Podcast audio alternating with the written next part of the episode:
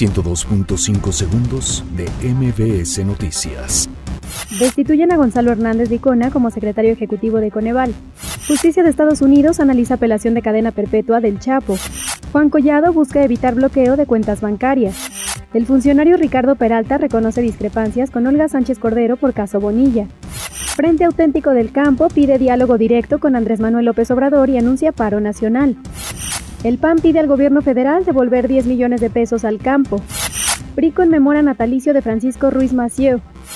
Delegación mexicana espera conseguir 40 preseas doradas en Parapanamericanos.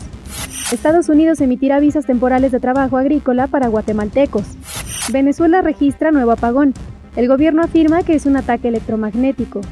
102.5 segundos de MBS Noticias.